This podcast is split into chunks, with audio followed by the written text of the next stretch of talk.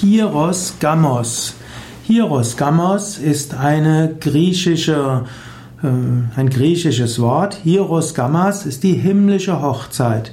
Insbesondere die Hochzeit zwischen einem Gott und einer Göttin wird als Hieros Gamos bezeichnet. Hieros Gamos wird auch als Theogamie bezeichnet, die heilige Hochzeit, die Götterhochzeit.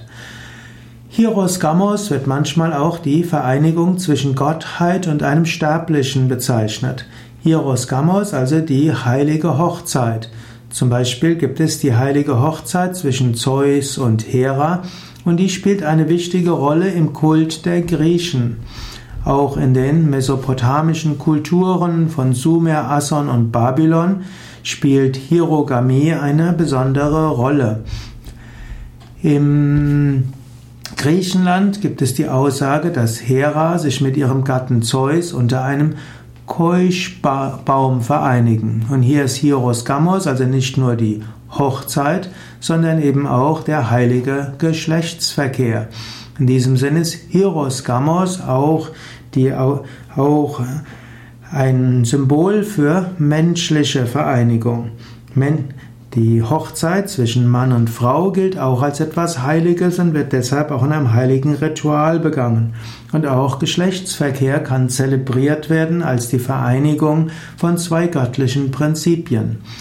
In Dion Dionysius, Dionysos Heiligtümern wurde, zum wurde manchmal Hieros Gamos auch tatsächlich in einem äh, sexuellen Ritual zelebriert.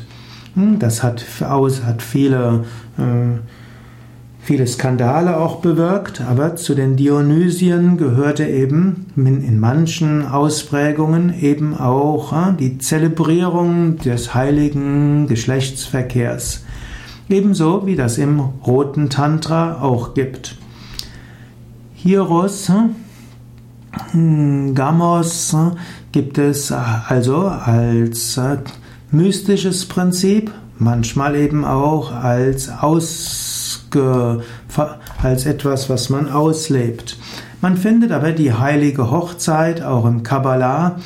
Wir finden die heilige Hochzeit auch im Christentum. Zum Beispiel ist, äh, fühlen sich die christlichen Nonnen als Bräute von Christus. Wir finden Hieros Gamos auch als Feiertage in der im Hinduismus zum Beispiel, die Feierta manche Feiertage feiern eben die Hochzeit, eine heilige Hochzeit. Es gibt die Hochzeit von Shiva und Parvati, die wird an Shivaratri gefeiert.